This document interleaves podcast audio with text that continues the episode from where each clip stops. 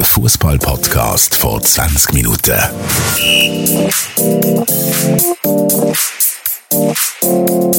Willkommen zu einer neuen Episode von Andere Liga, der Fußball-Podcast vor 20 Minuten. Mein Name ist Tobias Wedermann, Sportchef von 20 Minuten und ich bin auch heute mit dem wunderbaren Fabian Febu Rauch, NZZ-Fußballjournalist. Febu, was für ein Wochenende. Wie geht's dir? Hoi Tobi, ja, kann man so sagen, in Grossbuchstaben mit 10 Ausrufzeichen. Was für ein Fußballwochenende. Mir geht's gut soweit. Wir haben in Bern die obligatorische Meisterparty am Pfingstmänti. Ist eigentlich nichts Spezielles von dem her. Ich kann dann auch noch ein bisschen erzählen, wie es war im Wankdorf. Ähm, aber sorry, ich muss dich schnell fragen, aus äh, nachvollziehbaren Gründen. Hast du den Schock verdaut vom HSV? Vom nicht, nicht ist ja zu früh, aber von dieser knappen, von dem knappen Scheitern? Ich muss dir ganz ehrlich sagen, also für die, die es nicht mitbekommen haben, ähm, der HSV hat gewonnen gegen Sandhausen im Spiel nebendran oder im, im direkten äh, Spiel um den Aufstieg hat Heidenheim 2-0 sind sie gegen Jan Regensburg und dann ist 2-1, 2-2 und in, in, beim HSV war dann abpfiffen gewesen, äh, nach 94 Minuten. Ein riesen Plattsturm, Euphorie, die haben alle schon den Ausstieg geführt, dass ich das mal noch erleben durfte, mäßig.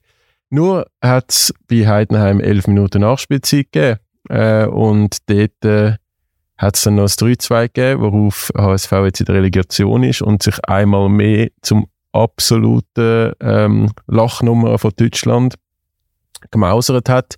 Und ich muss schon sagen, ab dem Moment, wo der, ich es wirklich lang nicht wollen wahrhaben, dass das jetzt wirklich möglich könnte sein. Äh, ich habe mich extra um Formel 1 gekümmert, damit ich gleichzeitig nicht der HSV, weil ich einfach glaube, mein Haarausfall und meine Nerven vertragen das einfach nicht mehr.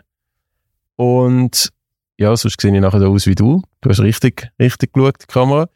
Ähm, und ab dem Moment, wo die den Platz gestürmt haben, obwohl ich auf dem anderen Screen gesehen habe, es ist noch elf, Spiel, elf Minuten Nachspielzeit, dort habe ich gewusst, so Zeug kann nur am HSV passieren, dass die jetzt nicht aussteigen, das kommt nicht gut. Und ich habe nachher wirklich kurz überlegt, ob ich im Büro mehrere Kästen soll umrühren und alles auseinandernehmen. Ich habe mich dann kurz zusammenreißen, weil ich glaube, es wäre nicht bei allen Teams so gut angekommen, meine Emotionen, die am Arbeiten sind, aber es hat mich also sehr gewurmt. Und äh, mein Mitarbeiter, der auch HSV-Fan ist, der hat nachher einfach nicht mehr geredet, den ganzen Abend.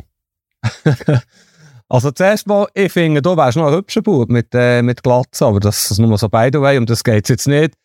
Also es ist ja sogar so gewesen, dass der HSV wo das Spiel abpfiffen war, war noch 2-1 für Regensburg. Und er hat ja Heidenheim zwei Goal in Nachspielzeit geschossen.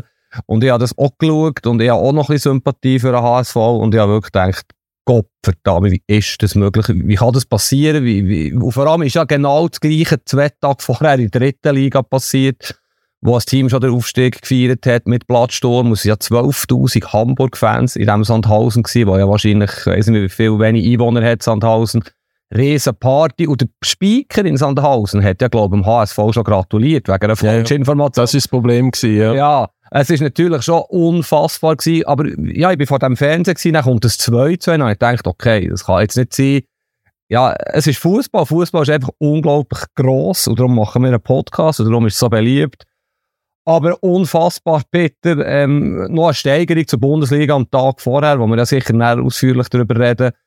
Und mein erster Gedanke war natürlich auch, gewesen, das war's. Oder? Ich meine, HSV, sie haben, glaube ich, sehr viel verletzt. Du bist mental kaputt. Du spielst gegen Stuttgart, Donnerstag, glaube Also, sieht nicht gut aus für dich, dass du nächstes Jahr Bundesliga-Fußball siehst mit dem HSV. Nein, ich habe ja auch die letzte Episode immer gesagt und auch in meinem Umfeld, ähm, Stuttgart wäre mein absolutes Horror-Szenario, weil die sind deutlich besser, äh, haben eine deutlich bessere Mannschaft als der Ballenplatz ähm, würde erahnen. Darum gegen die äh, sieht es glaube wirklich nicht gut aus. Ich bin gespannt. Äh, es rechnet jetzt natürlich wieder niemand mit dem HSV, aber es ist schon also so Geschichten erlebst du einfach nur als HSV-Fan Jahr für Jahr für Jahr wieder. Es ist unfucking glaublich. Gibt es eigentlich einen Ausdruck? Ich meine, bei Inter, Spazza Inter, Bern hat es für Young Boys. Gibt es in Hamburg schon irgendeinen Ausdruck, einen stehenden Begriff? Nein, aber es gibt ja also tausende von Memes und Flachwitz, wo, äh, also, es nicht einer davon ist irgendwie, wieso, wieso, ähm, wieso steigst du nicht auf dein Fahrrad oder wieso stößt du dein Fahrrad? Ich bin HSV-Fan, ich kann nicht aufsteigen. Ähm, alles, alles so Zeug. Also, für, für Hohn und Spott ist wieder gesorgt, auch in meiner Inbox. Auch jetzt gerade, während wir aufnehmen, hat wieder ein äh, Kollege noch etwas Schönes geschickt, wo er, wo er ähm, entdeckt hat auf Instagram. Also eben auch da, ich bin langsam äh, abgehärtet für das, aber es ist wirklich, ich bin so nah dran am Glauben, ich darf das verraten. Ich habe sogar schon eine Flasche Prosecco in den Kühlschrank gestellt in der 88. Minute. Es ist, äh, wir haben gedacht, mit mir wir killen jetzt Zweite nach dem, nach dem Aufstieg im Büro, aber nein, nichts gewesen. Gut, ja, etwas gelernt aus alten Mann mit Glatzen. Man sagt Memes, sagt man, Memes, okay, ja. das ist gut to know, das ist auch noch ein bisschen Allgemeinbildung hier. Ja, wie wollen wir vorgehen? Wahnsinn in Deutschland oder zuerst schnell aktuell Super League? Ich glaube, wir machen zuerst aktuell Super League. Ähm, du bist äh, in Bern gewesen, bei offenbar äh, an einer Meisterschaft, wo man sich schon daran gewöhnt hat, obwohl letztes Jahr äh, hat man ausgesetzt. Und ich bin in Basel gewesen, wo es ja wirklich äh, um, um den letzten Europaplatz gegangen ist, was, was eigentlich auch sehr spannend war vor der Partie, nachher während der Partie nicht mehr so. Möchtest du schnell IB abhandeln? Mm. Ja, abhandeln ist absolut passende Wort. Das ist wirklich sehr Routine gewesen. Ist natürlich auch seit Wochen klar, dass IB Meister ist. Was mich fasziniert, und das erzähle ich nicht zuerst mal, ich bin in Bern aufgewachsen, ich bin nie IBE-Fan gewesen und die Generation, die jetzt äh, erwachsen wird oder noch jung ist, ähm, die ist einfach IBE-Fan hier. Und das, das ist für mich unvorstellbar, wenn man mir das mal gesagt hat, dass IBE dermaßen gross und beliebt ist. Und ja, es waren wieder 31.500 Leute in diesem Stadion gewesen, nichts gegen FC Winterthur. Die haben übrigens auch recht viele Fans mitgebracht und haben auch gefeiert. Und das hat mir fast der bewegendste Moment gedacht. Das ist am meisten Partys, haben den Pokal bekommen, sie haben gefeiert, das Publikum hat ein bisschen applaudiert, der IB-Spieler. Ist eigentlich gewesen, die Wintertourer haben auch gefeiert und wo die vom Platz sind, hat eigentlich das ganze Stadion denen auch applaudiert. Also quasi unfassbar für die Wintertourspieler, äh, wenn da 30'000 Leute klatschen, oder Bruno Berner, der Trainer, ganz am Schluss vom Platz ist und hat noch Interviews gegeben, oh, einfach die ganze Kurve applaudiert. Also Winterthur absoluter Farbtopfer, das ist vielleicht für mich so ein bisschen das Fazit von diesem Namic und hat es absolut verdient, dass sie da oben bleiben. Und ja, es ist übrigens noch ein cooler Match gewesen, respektive das 2-1 vom Imeri, ich weiß nicht, ob du es gesehen hast. Ich glaube, man sagt Imeri mit dem schlechten linken Fuß. Der hat da so eine Schusstechnik wie kein Zweiter in der Schweiz und äh, ein Riesenspieler. Ich glaube, der wird nächstes Jahr uns ziemlich beschäftigen im Podcast. Ja, schön. Ich, ich rede ja schon seit Serviet-Zeiten in Nazi ähm, oder künftig einer von den Nazi-Stars und ins Ausland. Äh, ich würde mich freuen, wenn der weiter, weitere Schritt macht. Wie ist denn das nach der Meister 4 gewesen, oder während der Meister 4? Hast du dann das ein oder andere können ähm, erfahren, wieso dass der Cedric Kitten zum Beispiel so äh, schwindelig ist nach einer Nackenklatsche? Oder haben sie irgendwie kommuniziert? Oder wieso, ob der Fabian Rieder jetzt äh, wo er rangeht? Hast du irgendetwas herausgefunden? Nein, nein, eigentlich gar nicht. Auch beim Rieder ist ja, glaube ich, noch nicht klar, wo er hergeht. Was ich so ein bisschen gespürt habe, ich kenne ja den einen oder anderen auch bei IB recht gut, sie haben jetzt so das Cup-Final, wo ich übrigens, äh, sie haben mich spielerisch wieder sehr enttäuscht, gestern gegen Winterthur, sie haben hohe individuelle Qualität, aber rein aus Team spielerisch ist das, sorry, nicht eine gute Saison gewesen, ist gerade ein bisschen hart vielleicht ausgedrückt. Aber sie haben ja nachher die Meri, die mit links aus 23 Meter in den Bügel klebt. Sie haben den Samen, sie haben den Reiten, sie haben den Rieden, sie haben den Fasnacht. Sie haben das beste Kader. Ich glaube, sie konzentrieren sich jetzt auf das Cup-Final, das ja nicht ganz unwichtig ist, und dann wird vieles bekannt werden. Was mittlerweile bekannt ist, ist eigentlich noch eine schöne Schlagzeile. Dank Inter, dank dem sich Inter auch in Liga für die Champions League qualifiziert hat, ist IBE jetzt sicher schon im Playoff zur Champions League bedeutet zwei Sachen. Sie sind dort mit allergrößter Wahrscheinlichkeit gesetzt und treffen auf einen Gegner, wo sie sicher Favorit werden sein. Und sie sind sicher schon in der Europa League, was ja eigentlich auch noch schön ist. Und äh, das ist vielleicht noch so ein bisschen die Aktualität. Und mir hat noch schöne Schlagzeilen gedacht. Dank Inter ist IBE sicher in der Europa League. Der David Degen wird zwar sagen, dank FC Basel. Man kann dem FCB Merci sagen. Er hat gestern nach dem Spiel gesagt, weil der FCB natürlich so viele Punkte für den Schweizer Fußball gesammelt hat, dass das überhaupt erst möglich ist. Mhm. Ähm, aber ja, danke Inter auch. Äh, ich finde es eine sehr coole Sache. Also da haben wir sicher internationalen Fußball in Bern. Das ist äh, also ein Rechtsversagen von IB letzten Sommer, dass man da gegen Anderlecht raus, raus ist.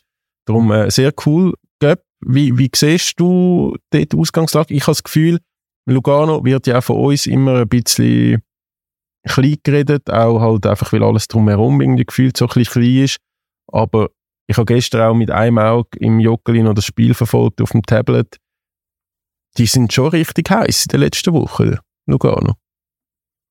Ja, sie sind einerseits heiß, sie haben sehr gute Offensive, sehr unhohe individuelle Qualität, sie sind eine homogene Mannschaft und sie sind, glaube ich, schon eine Mannschaft auch für so ein Spiel. Sie sind letztes Jahr Cup-Sieger geworden, ich glaube 4 gegen St. Gallen. Sie haben sich in diesem Jahr für ein Cup-Final qualifiziert. Also ich gehe so weit, dass ich sage, das ist für mich 50-50, weil eben IBE mich nicht restlos überzeugt. Aber es ist schlussendlich in Anführungszeichen gleiches Heimspiel und IBE hat die besseren Einzelspieler. Ja, würde mich aber nicht überraschen, oder es wäre für mich keine Überraschung, weil Lugano Cup-Sieger wird. Und ihr wart echt noch ein cooler Match, weil Lugano wirklich, äh, oh, man sagt immer, sie mauern, sie spielen defensiv und so, das ist ein bisschen überholt. Ich finde, Sie spielen durchaus attraktiv, sie haben schnelle Flügelspieler, sie haben eine Spielidee. Ich freue mich eigentlich noch auf den, auf den Cup-Final.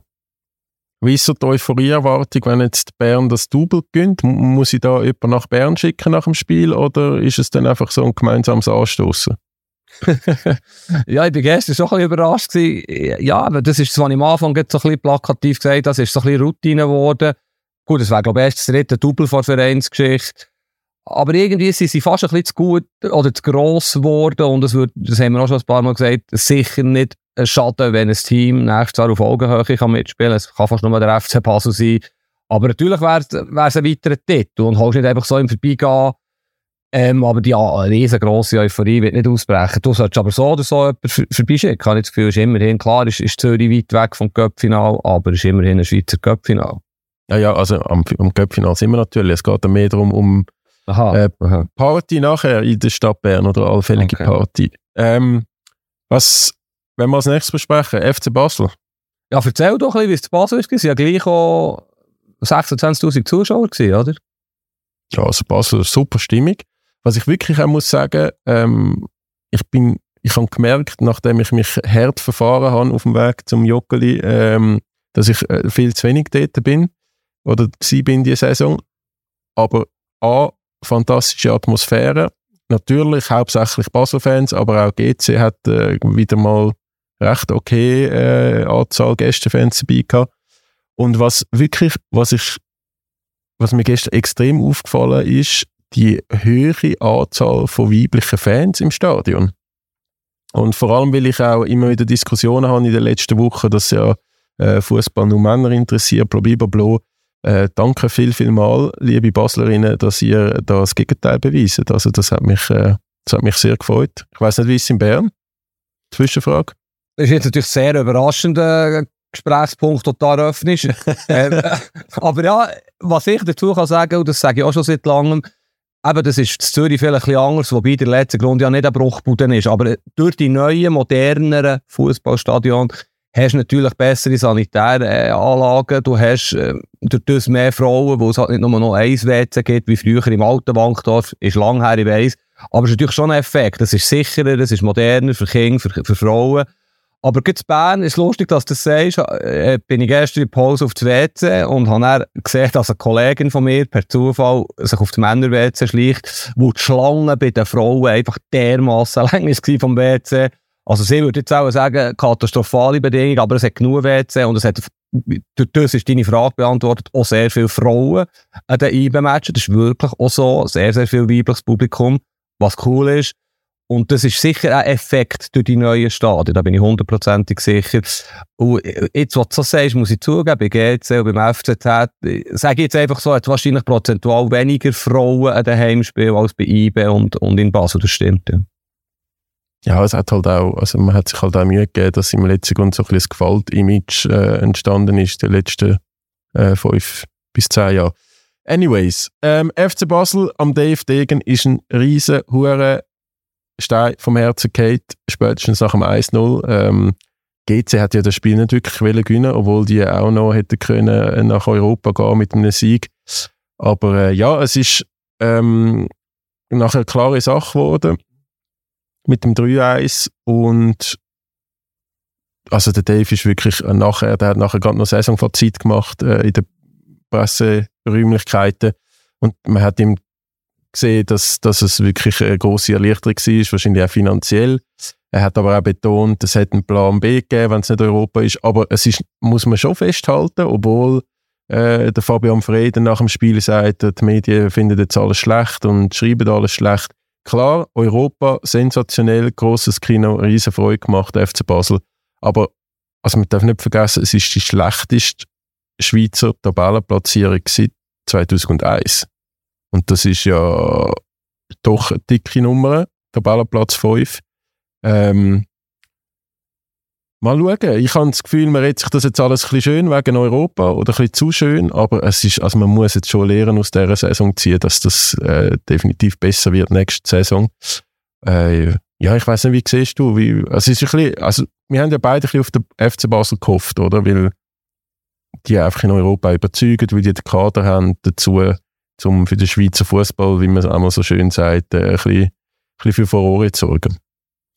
Ja, das ist unbestritten, dass Basel besser ist als GC oder ja, auch St. Gallen, Zürich. Es, ja, wir kommen jetzt drei Sachen sehen auf das, was du gesagt hast. Vielleicht zuerst, äh, du hast vorhin erwähnt, IBE hat versagt gegen Anderlecht. Denke mich ein, ein Herzwort. Anderlecht war schon 50-50 Match, gewesen, ein bisschen Pech von der Auslosung her. Für mich hat Basel in dieser Saison von A bis Z versagt, ähm, in der Meisterschaft. Äh, wirklich katastrophale Saison gespielt, gemessen an den Ansprüchen, gemessen am Kader, gemessen an den Möglichkeiten unerklärlich und es wird jetzt nicht von heute auf morgen besser. Also die, es sind ja die gleichen Leute mehr oder weniger dort, äh, die, all die Brennpunkte, die sind da, der Amduni und der Diouf. Die zwei besten Spieler werden möglicherweise verkauft oder wahrscheinlich verkauft.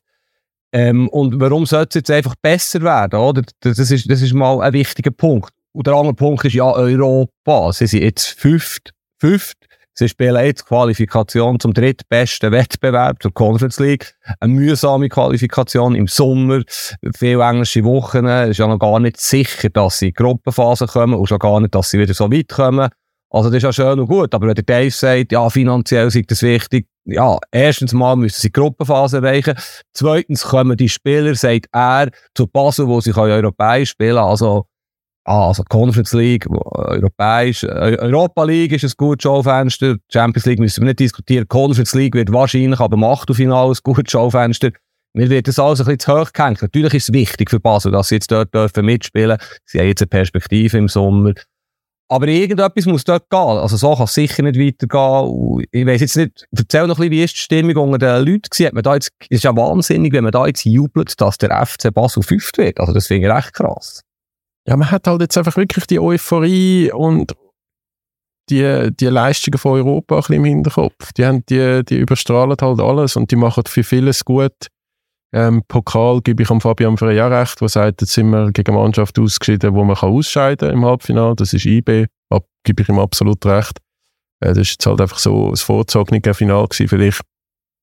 Aber ja, also ich glaube, man hat das relativ gut genommen. Ähm, die Erwartungen im Umfeld sind offenbar auch kleiner geworden, aber wenn jetzt das nicht geklappt hätte, weiß ich auch nicht, wie die Stimmung gewesen wäre. Aber es ist äh, schlussendlich versöhnlich gewesen. Äh, man hat so ein bisschen das Minimalziel noch erreicht, schlussendlich. Ähm, ja.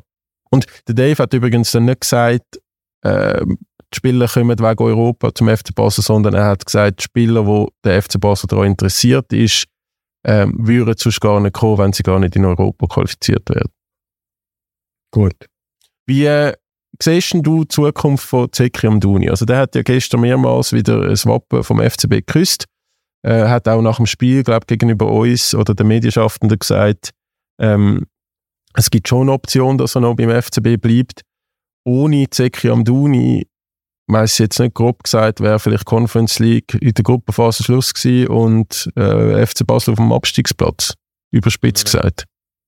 Ja, mir denkt vor allem, er wird immer besser, oder? Und ich glaube, du kannst aufnehmen und in fünf Jahren abspielen. Äh, wir wissen alle noch nicht, wie gut das er kann werden kann. Also er hat wirklich alles, was du brauchst. Er ist, äh, er ist schnell, torgefährlich, Spieler ist gut, hat einen super Schuss, bewegt sich clever ist immer noch in Entwicklung. Ähm, und ich glaube, in einer perfekten Welt würde er jetzt noch ein Jahr bleiben und er, auch wegen der EM, wie der Cedric Gitten ja auch, äh, wenn er Standplatz hat in Super League, ist es sicher einfacher, als wenn er jetzt, sage jetzt etwas, zu Leverkusen geht und er dort dritter Stürmer ist, wo er halt gleich aus der kleinen Schweiz kommt und noch nicht so weit ist vielleicht. Aber eigentlich ist er reif für eine Top-Liga. Ähm, ich sage nach wie vor so etwas wie der SC Freiburg wäre perfekt für ihn. Äh, er ist ein, ein super Spieler und ich glaube aber nicht, dass er bleibt. Also ich glaube, er wird wechseln, wo Basel halt das Geld braucht. Oder hast du da andere Informationen? Sie haben sich gestern relativ selbstbewusst gegeben. Also, der, gut, der Heiko Folge gibt sich generell relativ selbstbewusst. Aber er hat gefunden, also da muss schon eine grosse Hausnummer an Transfersummen kommen und ich sage jetzt mal nicht einfach 8 Millionen oder so. Er hat sogar von 100 Millionen geredet als Wunschablöse, äh, aber wahrscheinlich auch eher mit einem Schmunzeln. Ähm, ja, es, äh, ich kann mir auch nicht vorstellen, dass er bleibt. Aber schön wäre es ja vielleicht für den FCB. Äh, bin aber dort eh gespannt, was passiert. Oder die haben ja auch noch den Zekiri, der ausgelehnt ist, ob der vielleicht bleibt. Äh, die Auf hat sicher auch interessante. Es gehen jetzt auch beide noch die 21 EM. Ähm, dort wird sie auch nicht, äh, also wenn die gut spielen, auch nicht weniger Scouts haben auf der Tribüne wo, von Top-Clubs. Also es ist sehr gut möglich, dass, dass die zwei den, den Verein werden verloren. Das wäre natürlich das Dümmste, was passieren kann, aber ich befürchte es für Basel, dass sie jetzt wieder das halbe Kader auswechseln im Sommer und wieder ein Wagaladig Supertalent kommt zwischen 16 und 19. Eigentlich müsstest du ja jetzt mit dem Anspruch, den Basel hat, versuchen, den Ramduni zu behalten. Und wie gesagt, die Perspektive ist hervorragend. Du stell dir mal vor, der spielt noch eine bessere Saison, was möglich ist, spielt nachher eine gute EM, was nicht ausgeschlossen ist. Stell dir den Marktwert in einem Jahr vor, oder? Aber vielleicht sind sie gezwungen, ein oder zwei von ihren Juwelen, sage ich mal, zu verkaufen. Danach sieht es aus. Wäre mega schade für Basel, wo immer die, jetzt haben ja schon wieder einen neuen Trainer, oder? Das braucht vielleicht auch wieder Zeit. Wir haben Zürich gesehen, äh, was passiert. Immerhin kann er Anfang der Saison anfangen, die ganze Vorbereitung machen.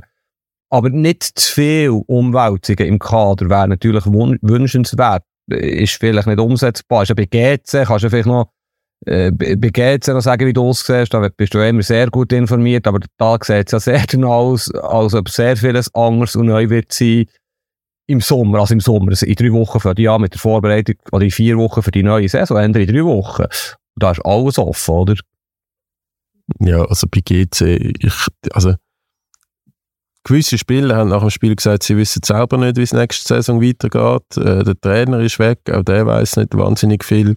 Äh, so Leistungsträger wie der Schmid ähm, hat, hat irgendwie so gesagt, es ist ein Wunder, also im, im Sinn von, es ist ein Wunder, dass man so lange oben mitspielen mit so vielen Spielern, die ja jetzt irgendwie nicht die Identität haben oder für, für wo es nicht wichtig oder ein bisschen egal ist, wo geht es nächste Saison ist, weil die alle gehen.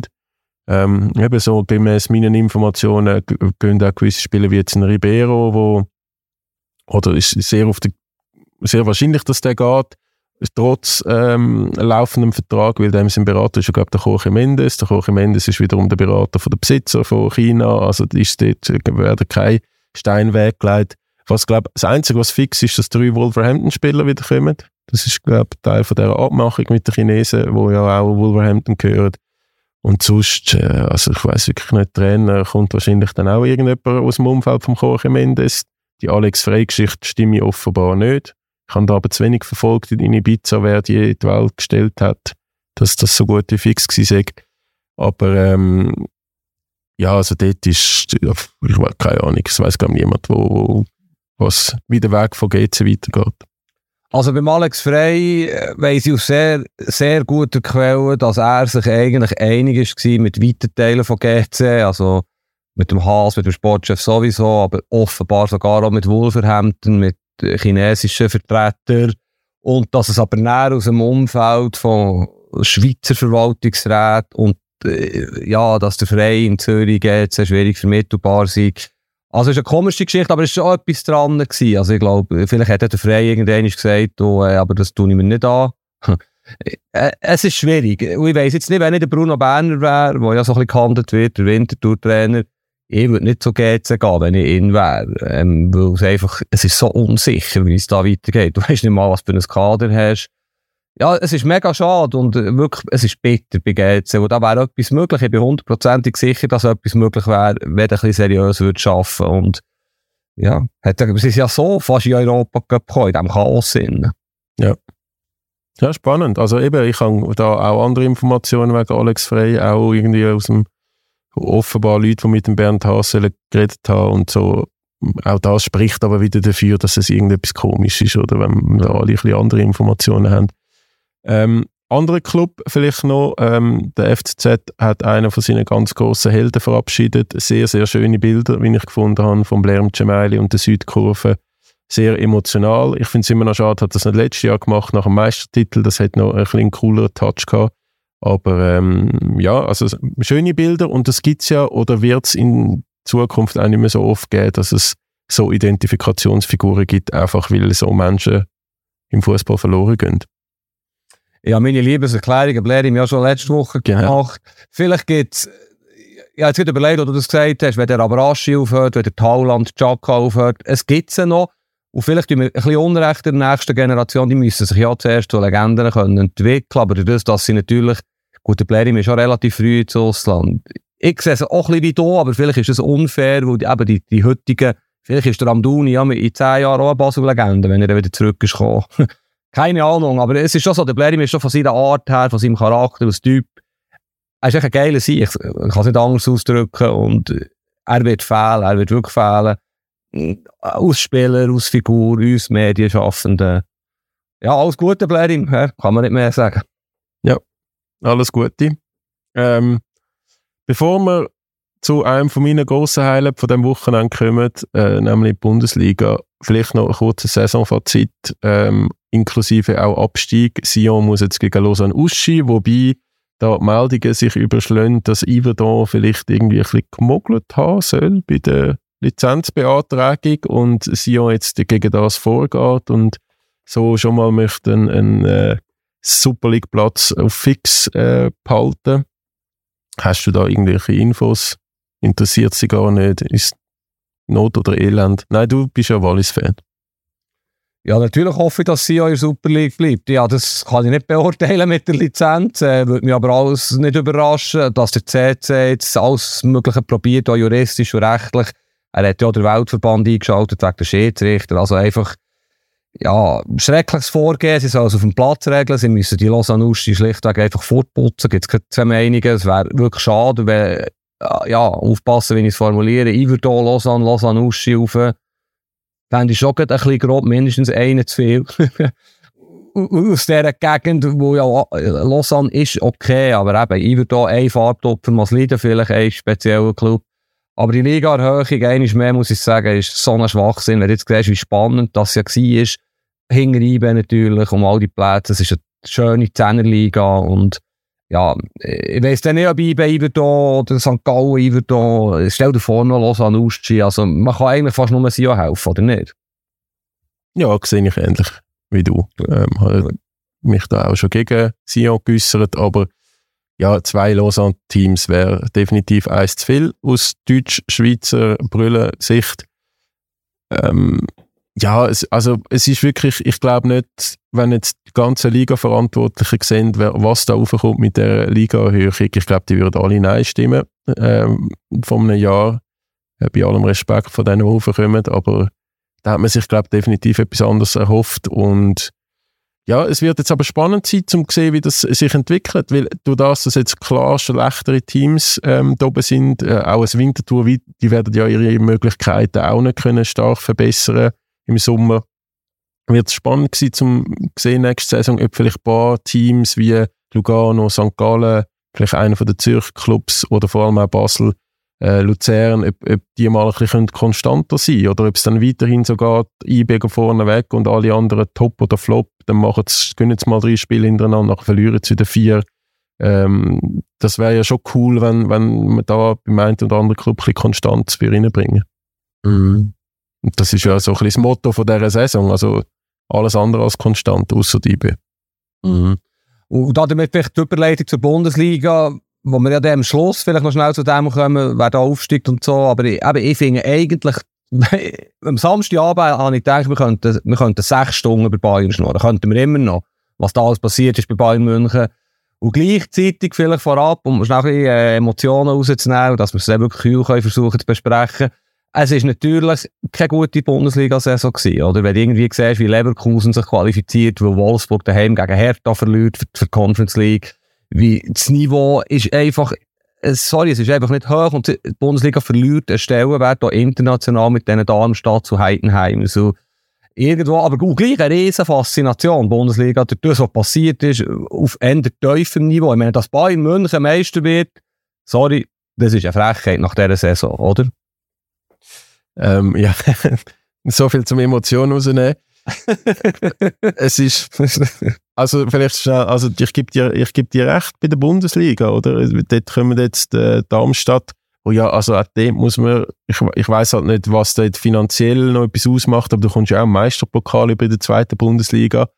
Wenn du vor dem Spiel gehst in Mallorca saufen, äh, vor dem letzten Spieltag und dann ähm, verlierst Katastrophenspiel und Heidenheim wird wirklich noch Meister, sozusagen, in der zweiten Bundesliga nachdem Darmstadt eigentlich gefühlt das ganze, ganze Jahr auf Platz 1 war, das ist, finde ich also schon auch recht nah, ja.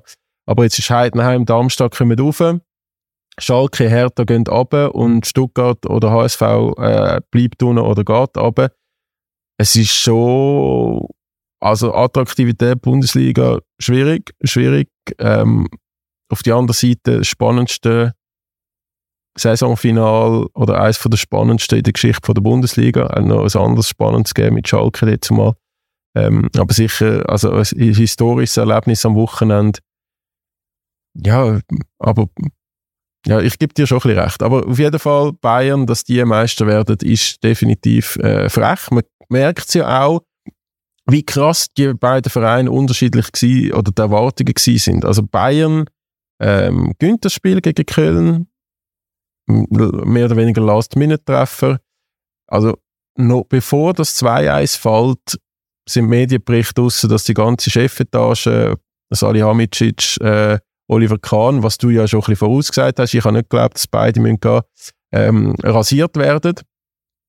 Nach dem Spiel heißt es eigentlich nur, ja, Boston-Beben und äh, Revolution in der Chefetage und Meisterfeier ist so ein bisschen nebensächlich, weil es ist ja eigentlich eh äh, Chaos-Saison und alles unter den Erwartungen.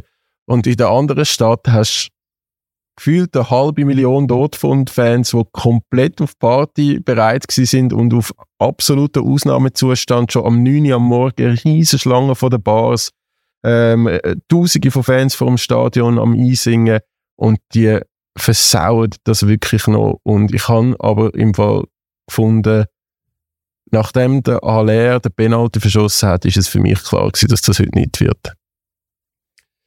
Ja, wir haben ja alle unerklärlicherweise im Freundeskreis sehr viele Bayern München-Fans. Diese Faszination werde ich in diesem Leben nicht mehr begreifen, aber es ist, wie es ist. Und ich habe natürlich noch nie so viele Popcorn-Emojis, sagt man, glaube ich, oder? Emojis äh, verschickt wie das Wochenende, wo es wirklich allerbeste Unterhaltung, was da Bayern bietet, äh, von, wirklich äh, das ganze Wochenende lang. Aber vielleicht der letzte Punkt, den du gesagt hast, oder Dortmund, das ist ja genau das passiert, was der Thomas Müller unter anderem vorausgesagt hat. Der Druck war dermassen gross auf die Mannschaft. Dann kommt das No-Way, so unglücklich, der Penalty verschossen. Und gleich bin ich anderer Meinung als du. Ja, irgendwie, wie denkt, noch, wirklich noch bis zur Nachspielzeit, weil la Heidenheim, die drehen das noch. Jetzt kommt jetzt 2-2, dann kommt nochmal ein langer Ball, Ablage und irgendein Spieler macht einen unsterblich mit einem Schuss aus 16 Meter. Sie haben ja sogar noch zwei lange Bälle gehabt nach dem 2-2. Theoretisch könnte der Ball dort einem vor die Füße fallen.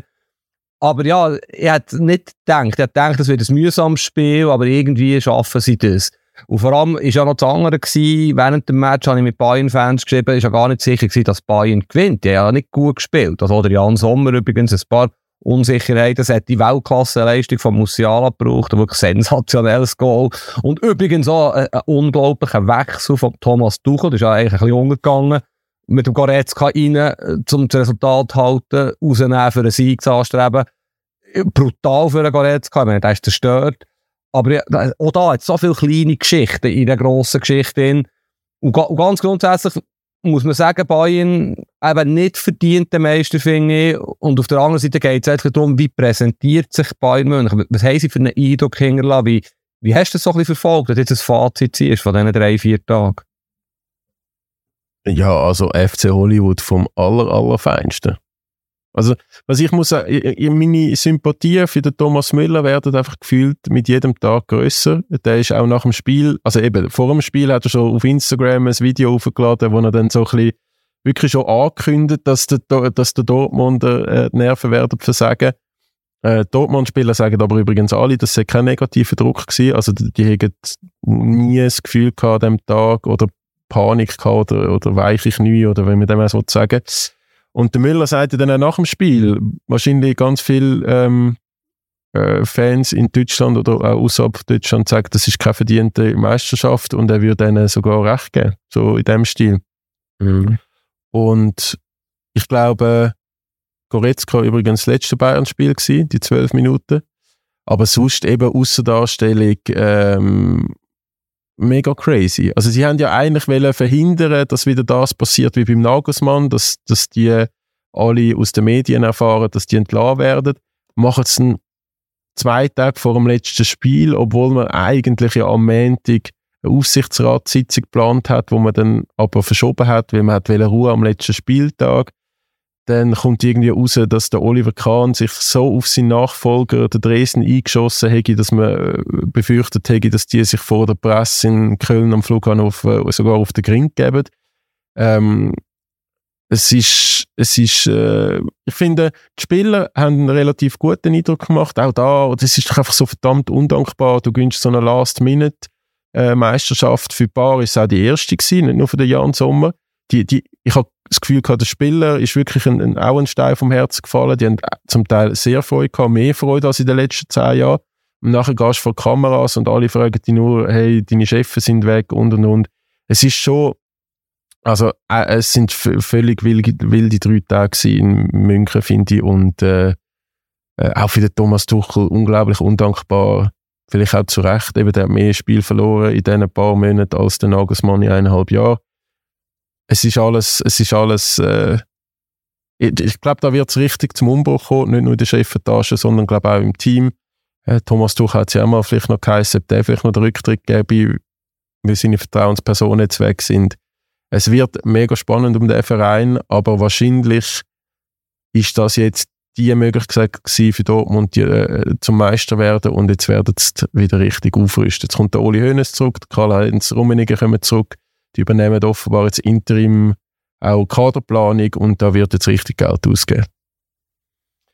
Ja, sie haben wahrscheinlich nicht damit gerechnet, dass sie Meister werden. Sie haben letzte Woche, wo die Spieler in die Ferien gehen oder zur Nationalmannschaft das wollen klären, haben das am Donnerstag bekannt gegeben, Salihamidzic und Kahn eigentlich richtig vorgegangen. Kahn ist offenbar nicht ganz einverstanden gewesen. Man kann sich vorstellen, aufgrund von Vergangenheit, dass der Oliver Kahn nicht einverstanden ist vielleicht nicht ganz so sanft reagiert wie andere Menschen. Ähm, das kann man sich sehr lebhaft vorstellen. Ist natürlich sehr unglücklich und jetzt ein blöd gelaufen, weil wenn jetzt Dortmund wäre Meister geworden, wahrscheinlich hat es ja Bild und Kicker und die gut informierten Journalisten in München haben es erfahren. Der Sky-Moderator aus München hat auch gesagt, er hat es seit Freitag gewusst. Wahrscheinlich wäre es ja so gelaufen, Dortmund Meister, Bayern mega enttäuschende Saison, 4 Top 5 kommt die Meldung, Kahn, Salihamidzic müssen gehen. Dann wäre alles nicht ganz so dramatisch gewesen, obwohl es gleiche Bombe wäre gewesen, natürlich, wenn die zwei Macher müssen gehen.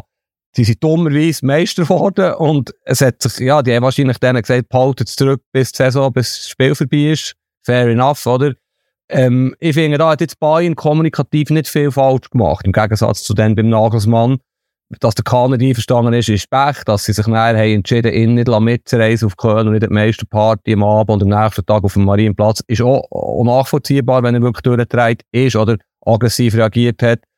Mir hat es nicht gedacht, ähm, um es abzukürzen, sie haben es kommunikativ wirklich gut gemacht. Sie haben sofort einen PK, das ist ja unglaublich, du bist Meister und machst am nächsten Tag, am Mittag einen PK. Ich habe ja. die geschaut, von A bis Z. Das hat, also der Herbert Heiner, er hat es sehr gut gemacht, der Aufsichtsratschef, der Dresen, der neue äh, CEO, hat auch sehr gut geredet und der Heiner habe ich bis zu dieser PK ein das Gefühl gehabt, wackelt. Oh, macht nicht den besten Eindruck.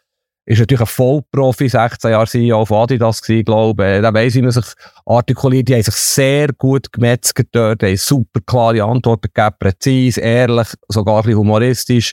Hat mir gut Auftritt gedacht, er hat das Ganze ein bisschen entschärft, wo, wenn man es überhaupt kann entschärfen, die ganze Sache, ja, unglaublich, was da das Wochenende los ist in den Medien in Deutschland. Und gleichzeitig, ja, finde ich es jetzt schon noch mutig, ähm, nichts gegen Hönes, nichts gegen Rummenigge, sehr viel Fußball-Know-how, aber Kaderplanung, oder? Ist ja jetzt gleich ein bisschen weiter weg vom Fußball, von der Entwicklung. Ähm, und sie wollen sich bis zu einem halben Jahr Zeit lassen. Ich glaube, als der ähm, Sommer aufgehört hat, haben sie sich ein Jahr Zeit gelassen, bis der Salihamidzic ist gekommen. Ich finde, sie können nicht ein Jahr ohne Sportchef sein, um es jetzt Position so zu bezeichnen ein halbes Jahr geht vielleicht knapp, aber eigentlich müssen sie ja diesen Sommer extrem wichtige Entscheidungen treffen. Kaderplanung können wir schnell darüber reden, was sie brauchen. Alles in allem äh, sehr viel Geschirr zerschlagen, aber gleichzeitig haben sie es irgendwie in meiner Wahrnehmung geschafft, die Hoheit zu behalten über Kommunikation. Der Kahn hat versucht, via Twitter eine Gegensteuer zu geben, aber sie haben das proaktiv nicht so schlecht gelöst. Das ist jetzt mein Eindruck aus der Medienbubble. Hast, hast du das ähnlich gesehen? Ja, es ist schon, es hat ja schon ein bisschen äh, wie sagt man jetzt schon, Geschmäckle gehabt, mhm. dass, man, dass man eben irgendwie fünf Minuten vor Spielschluss äh, Kicker und Bildmeldungen kommen, dass die Chefs weg sind.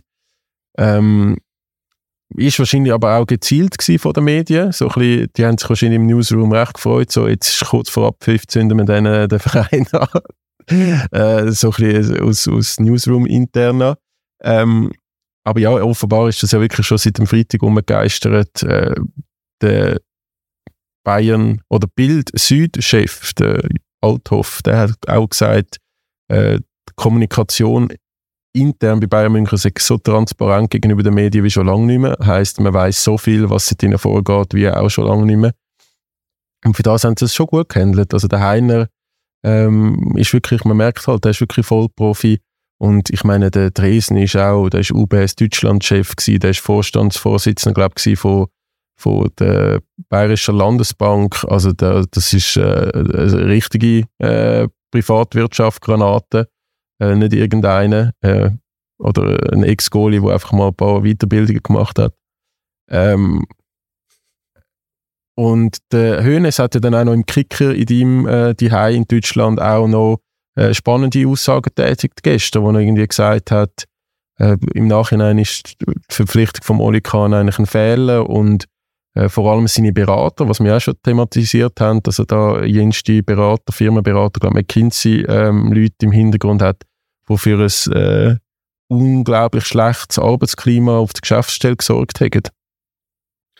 Ja, genau. Über das sollte man eigentlich mehr reden. Oder offenbar haben wir x-mal diskutiert. Ich würde es auseinanderhalten, Kahn und Hassan Salihamidzic. Der Kahn ist wahrscheinlich wirklich eine totale Fehlbesetzung, rein vom Auftreten her. Es gibt ja sehr viele Reporter in Deutschland, die nichts anderes machen, als äh, Bayern München zu betreuen. Und bis Sky hat einer von diesen Insidern, der seit 40 Jahren am Club rum ist, auch gesagt, äh, eigentlich kollektives Aufatmen unter der Belegschaft bei Bayern München, der Straße, was geheißen hat, der Kahn sich weg. Also die haben richtig gejubelt. Es muss wirklich ein schlechtes Arbeitsklima gewesen sein vom Kahn, von seinen Beratern, die er da beigezogen hat. Natürlich das Gegenteil von Uli Hoeneß, der hemdsärmlich, äh, von Familienbetrieb, warmer Mensch, äh, ja, immer, immer da ist für alle. Kahn völlig entrückt, mehr auf dem Golfplatz, da kommt nicht so viel, da kommen noch so viel Internas raus, also wir können eben Popcorn-Packung eigentlich offen behalten, was da jetzt dann noch alles geleakt wird. Und der Salihamidzic auf der anderen Seite, das habe ich ja immer gesagt, für mich ist der Kategorie zu hoch gewesen in seiner Position. Auf der anderen Seite, die ich jetzt gelesen habe, sechs Jahre Champions League gewonnen, ganz so schlecht ist, ist die Bilanz nicht, wie viel Anteil das er dran hat, kann man 100 Stunden diskutieren. Mir hat es unglaublich gedacht, wie er, er hat ja gewusst, ich muss gehen, wie er mitgegangen ist, wie er gejubelt hat auf dieser Tribüne, wie er, er, er den sensationellen Auftritt hatte in den letzten Tagen. Er Absolut. ist ein Bayern wirklich überragend, finde wie er sich verhalten hat. Und das wird ihm gut kommen, oder? Der, ist ein guter Typ, der hat es super gemanagt. Und natürlich ist der am Boden zerstört und tief getroffen. Aber es zeigt, wie er funktioniert. Er ist auch wirklich ein super Typ. Wahrscheinlich der perfekte Teammanager, sage ich jetzt mal. Er war einfach ein bisschen zu hoch in der Hierarchie und Bayern hat jetzt den Schnitt machen Aber es gibt so einen krassen Unterschied zwischen Salihamidzic und Kahn. Jetzt, wie sie sich verhalten haben, das hat mich noch recht spannend gedacht. Ja, vor allem ist ja, also eigentlich beim Kahn, wenn er mal Zeitung gelesen hat in den letzten zwei, drei Wochen, ist eigentlich klar gewesen, dass er entlassen wird. Beim Brazzo ist es nicht so klar gewesen, weil er ja eben auch in der Gunst von Uli Hoeneß steht, wo ja jetzt auch das Wochenende sehr gut wieder hinführen gekommen ist, wie mächtig das er ist. Also offenbar hat ihm der Kahn einfach zu wenig angerufen und ihn informiert über, über äh, Vorgänge innerhalb von Bayern. Ähm, der Uli Hoeneß hat ja offenbar sogar am Oli Kahn gesagt, du hättest ein Triple gewinnen mit Bayern München und würdest entlassen werden. Also es ist schon crazy, aber es passiert jetzt auch im Podcast ein bisschen, was auch medial passiert ist in den letzten Tagen. Äh, sehr, sehr viel über das Bayern-Beben und wenig über den Jan Sommer ist Meister geworden. Wieso? Ja, aber das ist, etwa, das ist für mich das Gleiche, wie das Basel jubelt, dass sie fünft werden. Das der Jan Sommer ist äh, im Winter und er hat nicht eine gute Rückrunde gespielt. Er hat viele Fehler gemacht. Ich erinnere an Paris zum Beispiel, wo er Schweine hatte, dass, glaube ich, der Delich auf der Linie retten. Das wäre ein Jahrzehntfehler gewesen. Er hat jetzt am Samstag eine Szene gehabt, Rückpass, wo er den Ball einfach in Zeiten ausklebt. Unsicherheiten. Hat mir ein Parade, der in Erinnerung ist geblieben. Es hat vielleicht ein, zwei gegeben in diesen vier Monaten. Also er hat nicht erfüllt. Er hat nicht erfüllt bei Bayern München. Es liegt nicht an ihm, dass sie nicht drei Titel gewonnen haben. So weit kann ich selbstverständlich nicht. Im Gegenteil, es liegt an ganz anderen Spielern. Aber, äh, ja, sorry, da wäre jetzt auch ein bisschen überspitzt formuliert, jeder professionelle Goalie hat es auch geschafft. Jetzt, äh, mit Bayern. Er hat nicht die Stabilität gegeben. Und es sagt ja alles, dass eigentlich gar nicht diskutiert wird, wer im Sommer Nummer eins ist, oder? Also, der Neuer kommt zurück und wird spielen. Äh, das ist unbestritten. Und Jan Sommer muss den Club wechseln. Das ist für mich unbestritten. Ja, es sieht wirklich so aus. Ähm, ich bin ja jetzt ein paar Mal in München gewesen, um mit dem Jan Sommer zu reden, weil in der Medienzone kann er ja schlecht ausweichen. Äh, und ist dann auch wirklich so nett gewesen und ist Rede und Antwort gestanden äh, in der Allianz Arena. Aber sonst ähm, bin ich jetzt nicht so nah am Jan Sommer, ehrlich gesagt. Und es hat aber so ausgesehen, also wenn man so die ganzen äh, Social Media Content von Mitspielern, auch von ihm, dass er irgendwie nicht so in die Mannschaft angekommen ist oder so ein bisschen reingekommen ist, wie, wie das in der Nazi oder wie das auch bei Gladbach der Fall war. Äh, ich sage jetzt mal, er hat auch auf dem Balkon, ja, gibt es jenste Videos von Gnabry, Choupo-Moting und und Ist ja immer so ein ganz hinten, ich sage jetzt mal mit dem Aussenseitergrüppli überspitzt, mit Masrauis und Sars und so, ist er dort umgehängt. Und jetzt nicht an vorderster Front, ähm, was ja eben für, mich ein bisschen das Gefühl gegeben hat, und das ist jetzt mega äh, einfach mal äh, interpretiert äh, von mir, dass, dass er vielleicht dort auch nicht so wahnsinnig angekommen ist. Und, und das hat ja dann wahrscheinlich auch damit zu tun, wie du Leistung bringst und wie du die Standing innerhalb vom Team kannst entwickeln. Ja, absolut. Und ich glaube, es ist eine schwierige Mannschaft. Eben die Führungsspieler, die fehlen oder die selber schwächeln, sind ein Problem. Der Müller ist ja jetzt ist ein absoluter Führungsspieler, aber ist jetzt auch nicht mehr auf dem überragendsten Niveau gewesen. Kimmich, Kimmich seit der WM fast ein Schatten seiner selbst. Da habe ich vielleicht mal noch ein wichtiges Videos-Goal gemacht, glaube gegen Köln. Aber ja, da, da fehlt eine Struktur. Du hast ganz viele Spieler wie Gnabry, Sané, Coman, Mane. Das sind fantastische Einzelspieler, Künstler, aber das sind jetzt nicht Leaderfigur, oder? Und irgendwo fehlt, da haben sie sicher Fehler gemacht. Und es ist ja auch nicht so einfach gewesen. Du kommst neu in das Team rein, der Druck ist gross und offenbar ist auch schon im Winter vieles im Argen gewesen. Wenn du jetzt siehst, wer seit dem Sommer gekommen ist, weg ist, CEO, Sportchef, Trainer, alles weg, alles rasiert, ist, glaube ich, sehr schwierig. Und der Sommer ist nicht der Typ, der ja, er ist auch ein ruhiger Typ, ähm, und äh, wenn er jetzt mit Gladbach wäre Meister geworden oder Göpsiger, hat er auch eine wichtigere Rolle gespielt bei der Feierlichkeit. Aber es ist mir aufgefallen, dass er extremer Aussenseiter ist, war. Aber vielleicht verständlich, wenn du so kurz in diesem Club bist, oder? Ja. ja. Es ist ein bisschen schade, was jetzt halt, also schade. Aber die Interessenten, die jetzt da schon in Deutschland vermeldet worden sind, was ist das gewesen? Villarreal, unter anderem äh, Monaco. Monaco wir ihn zwar noch gesehen, ähm, als Nübelersatz, dann lustigerweise wenn der zurück zu Bayern geht im Sommer. Ähm, das sind ja jetzt auch nicht alles Hochkaräter, die sich interessieren für den Jan Sommer. Aber äh, jetzt hat er immerhin auf Clubebene ähm, oder internationaler Clubebene hat er äh, die Meisterschaft gewonnen. Das ist sicher das Ziel von ihm. Er sagt ja bei SRF, dass es 100% die richtige Entscheidung sei, jetzt im Nachhinein. Über das er gesagt hätte, wenn es nicht gewonnen hätte äh, am Samstag, weiß ich nicht. Aber ja, ich bin gespannt, wo sein Weg angeht. Ähm, aber äh, mittelfristig wird wahrscheinlich der Gregor Kobel zu einem grossen Konkurrent für die EM Startplatz ähm, für die Schweizer Nazi, oder? Ja, der einzige grosse Club, der ja gehandelt wird, ist Manchester United, wo sich noch nicht einigen mit dem De, De Gea, De Gea für eine Vertragsverlängerung. Aber wenn jetzt ein grosser Club wäre in Europa, weiss ich nicht nach dem letzten halben Jahr, ob er den Sommer wird holen Vielleicht hat er sich schon ein bisschen geschadet, also geschadet mit seiner Leistung. Er hat sich jetzt nicht aufgedrängt für einen Wechsel zu einem Top-10-Club. Ja, wahrscheinlich ist der Leicester, ist jetzt abgestiegen, ist ja auch noch gehandelt worden, wahrscheinlich ist er vielleicht in diese Kategorie. Aber man muss sich, glaube ich, keine Sorgen machen um den Sommer. Er wird sicher irgendeinen spannenden Club finden, vielleicht halt nicht einen Top-Top-Club. Aber das Zweite, Spannende, was du gesagt hast, eigentlich ist ja der Kobu schon jetzt, mindestens in seinen Augen, der bessere Goalie. Und es gibt auch ganz viele, die das sagen. Es gibt aber keinen Grund, Jan Sommer auszuwechseln, wenn er einen Standplatz hat bei seinem Club. Aber weiss der Gregor Kobu, was er ja ist, er ist sehr ehrgeizig und wenn er jetzt in den nächsten Wochen und Monaten Anspruch formuliert, bei Interviews, und er wird ja gefragt werden von uns Journalisten, wie siehst du die Situation in Natz? Und er wird nicht sagen, ja, ich rücke gerne und schaue zu. Er wird eine clevere Formulierung finden, für zu sagen, hey, ich will spielen EM in Deutschland. Äh, wird sicher auch noch für Unterhaltung sorgen. Und der Einzige, der die Unterhaltung kann beenden kann, ist der Jakin, der Nazi-Trainer, indem er klar sagt, meine Nummer 1 ist der und meine Nummer 2 ist der. Und er muss Nummer 1 mit Leistungen bestätigen, also vermutlich der Sommer, dass er zu Recht Nummer 1 ist. Aber Kobo ist ja schon ein paar Mal nicht eingerückt. Oder, ja, ich weiß nicht, ob er eine ideale Nummer 2 ist, wo er eben das Gefühl hat, er sei Nummer 1. Hast du nicht das Gefühl, da könnte auch noch so ein bisschen Unruhe aufkommen in den nächsten Monaten? Ja, garantiert. Ja, garantiert. Das ist vielleicht sogar der grösste Unruhepol außerhalb von Jerdan, wo dann irgendwann ein Thema wird, ob er soll, muss, spielen weiterhin, äh, wobei der in Chicago jetzt zumindest ein paar gute Spiele gemacht hat. Äh, Einzelleistungen zumindest.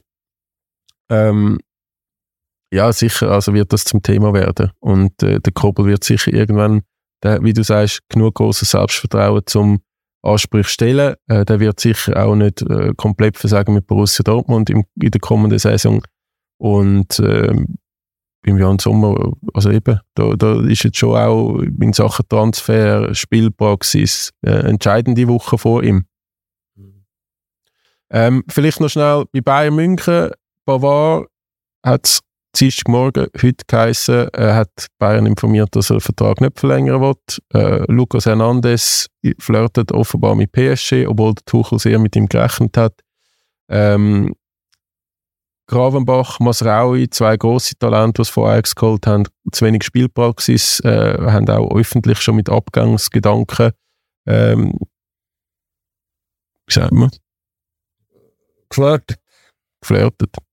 Äh, und man sagt ja, und das ist vielleicht auch ein Problem von Bayern, dass man muss auf, zum, zum neue Reize jetzt innerhalb von einer Mannschaft, neue Konkurrenzsituationen, zum Teil so ein Drittel auswechseln, wenn man es kann auf dem höheren Niveau. Das haben sie in den letzten Jahren nicht zwingend gemacht. Und darum glaube ich eben, wie ich vorher gesagt habe, Goretzka ist sehr auf der Kippe, ähm, zum im Mittelfeld ersetzt werden. Und, und vorne Sané, Mané, ähm, Gnabry, ob jetzt die alle bleiben, weiß ich auch nicht. Es kommt also schon zu einem grossen Umbruch. Man, man liest jetzt, der Tuchel hat am Montag mit dem die Clan, heißt er die Clan? Rice. Mhm. Mit, dem, mit dem Herrn Rice. Ähm, einer von der ganz, ganz grossen Kandidaten im englischen Mittelfeld, wo jetzt äh, auf, zum Sprung zu einem Top-Club ist. Das wäre aus meiner Sicht eine rechte Sensation, wenn Bayern den könnte holen äh, weil alle Top-Clubs in England sind heiß auf den. Dann Guerrero von äh, BVB hat sich gestern verabschiedet. Äh, dem, sein Vertrag läuft aus, wenn man den ablösefrei könnte holen äh, fände ich einen sehr, sehr guten Transfer von Bayern München. Ähm, ich weiß nicht, was, was siehst du noch so? Was, Stürmer braucht es sicher, oder? Ja, ich, ich glaube, all die Namen, die du genannt hast, wenn die weggehen, nicht so schlimm. Also Hernandez ist ersetzbar, ist natürlich ein riesen Verlust, ich glaube 80 Millionen zahlt. Ähm, Mane muss zwingend weg, äh, Goretzka sehe ich jetzt auch nicht, wie das so weitergeht. Wirklich ein Verlust für Bayern wäre ja, wobei nicht mal beim Kimmich, der flirtet ja auch immer wieder, oder flirtet, so ein bisschen zwischen den Zielen hat man das Gefühl, Vielleicht will er auch wechseln, vielleicht hat er auch genug, der wäre ein Verlust, glaube ich, und der kann schon in, noch in eine Rolle wachsen vom absoluten Leader. Ähm, und der Pavard wird nicht wehtun, weil der Pavard wird extrem unterschätzt von sehr vielen, auch von mir lang. Ähm, er ist Weltmeister geworden mit Frankreich. Der kann rechts spielen in der Viererkette, kann in der Dreierkette rechts spielen, kann Innenverteidiger spielen. Ist auch bei Inter übrigens ein Kandidat, aber wahrscheinlich wird er zu einem Club gehen, der mehr Geld hat. Der wird ihnen sicher wehtun, müssen sie verkaufen, damit sie noch Ablöse generieren, wo der Vertrag im Jahr ausläuft. Sonst, äh, es wird wahnsinnig viel passieren. Sie müssen einen super Stürmer holen, haben wir hundertmal diskutiert. Äh, typ Kane, Harry Kane, sie müssen eigentlich auch wenn du sagst, man kann sagen, Delicht, Upamecano ist der Innenverteidiger-Duo für die Zukunft, wenn wir von einer Viererkette reden. Aber da muss noch einer kommen, wenn Hernandez und Pavard weggeht. Sie brauchen Typ Casemiro im Mittelfeld, einen Abräumer, der aber auch spielerische Qualität hat, ein Charakterspieler, der in Big Games über sich hinauswächst. Das fehlt. Ob das der Rice ist, der ja angedenkt ist, kann ich ehrlich gesagt zu wenig beurteilen, obwohl ich ihn viel im Einsatz gesehen Aber wenn du da hörst, 100, 120 Millionen, äh, Arsenal, Manu, man all weinen. Er ist okay, er ist ein guter Spieler, sehr guter Spieler, ist noch nicht am Ende von seiner Entwicklung, aber ich halte jetzt Bellingham viel stärker. Natürlich ist Bellingham mehr, mehr offensiv auch noch eingestellt, aber der Rice wird mir fast ein bisschen zu hoch gehypt. In England, weisst du auch, ist ein Spieler schnell 60, 70, 80 Millionen oder eben 120 wert, wenn er dann noch der Grealish hat, ja so viel gekostet, ist ein super Spieler, aber die Preise sind so krass. Ähm, Weiß ich nicht, aber der Rice wäre jetzt der Spielertyp wie der Casemiro. Wahrscheinlich investieren sie dort jetzt wirklich richtig viel Geld. Ja, es wird, wie du sagst, es wird einiges passieren. Und ich finde auch, fast der wichtigste Spieler für Bayern ist aber gleichwohl der Stürmer. Oder? Du musst dort Geld in die Finger haben, richtig viel Geld. Und der Kane hat mehrmals gesagt, er bleibe lieber in der Premier League oder angedeutet. Ähm, aber es muss so ein Spieler sein, oder? Wo du einfach Gewissheit hast, du kannst auch mal noch mit Längenbau operieren, einer, der kann shooten, der den Ball kann verarbeiten kann. Schupamotting ist zu wenig gut für die Rolle, bei einem Weltclub wie Bayern München auszufüllen. Also, wo ich, ich bin ja mit dir, wie auch mit äh, anderen fußballbegeisterten Kollegen und Mitarbeitern immer wieder mal um philosophieren, welche Nummer 9 denn überhaupt auf dem Markt wäre, wo man so könnte holen, wo wirklich so ein bisschen auf dem ganz Top-Niveau ist und wo das Gerücht aufploppt ist, dass der Alvarez von Manchester City, argentinischer Weltmeisterstürmer, ähm, ein Thema wäre für Bayern München, habe ich müssen sagen, das wäre eine ganz, ganz heiße Option. Warum? Einfach, ich habe das Gefühl, der schießt sicher. Das ist wieder so ein Stürmer, ich meine, also gefühlt, gefühlt, wie du, wie wir ja immer schön sagen, ähm, hat er 15 Spiele 10 Minuten als Joker gemacht. Und hat gleich aber irgendwie fast 20 Goal geschossen für Man City. Also ich glaube, bei, bei Bayern München als gesetzter Stürmer würde er 30, 40, 50 Goal schiessen, das, was mit dem Lewandowski ver verloren hat. Ich bin natürlich 100% Ihrer Meinung. Ich nur mal schnell hören, wie du begründest. Aber ja, Alvarez ich immer so ein bisschen Herzschmerz, wenn ich schon ein paar Mal gesagt habe, er hätte zu Inter können gehen und Inter hat zu wenig Geld gehabt. Der muss weg von City, ist klar, weil Guardiola wird nicht Alvarez und Haaland spielen nächste Saison und er muss spielen. Fände ich auch die Top-Lösung wahrscheinlich, hat mich überrascht, habe ich nicht daran gedacht, bis das Gerücht ist aufgekommen. Aber ich habe schon mal gesagt, Colomwani sehe ich nicht, er braucht Platz, ist ein Umschaltstürmer. Ein Benzema bekommst du nicht, ein Lewandowski bekommst du nicht. Ich, ich schaue ja logischerweise viel Inter. Ich, ich glaube auch an Lukaku, wenn er 30 ist, könnte helfen. Er ist wieder in sehr guter Form. Aber ja, wird nicht passieren. Lautaro Martinez würde mich recht ankacken, wenn, wenn, wenn das Thema wird. Der wäre natürlich auch ein super Stürmer. Aber Alvarez wäre die Lösung. Das sehe ich auch. Das, das wäre, wenn der City würde abgeben, da setzt sie natürlich ein sehr fettes Fragezeichen dahinter wäre nach dem Haaland, wo unrealistisch ist, wahrscheinlich fast die beste Lösung. Da bin ich bei dir, ja. Ja, Mbappé hat auch schon seinen Reiz. ja, stimmt, stimmt.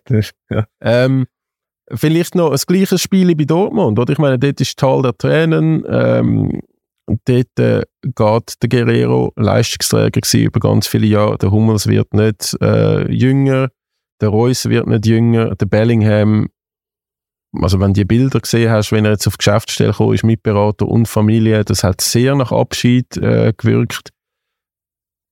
Ja, wie, wie, wie siehst du es, wie siehst du es bei Dortmund? Könnte die ähm, ihren Kader jetzt wieder so verbessern oder, oder so behalten auf dem Niveau, was zumindest diese Saison gehabt haben, dass sie ja nächstes Jahr gefährlich werden in beiden Wettbewerben oder in allen drei Wettbewerben?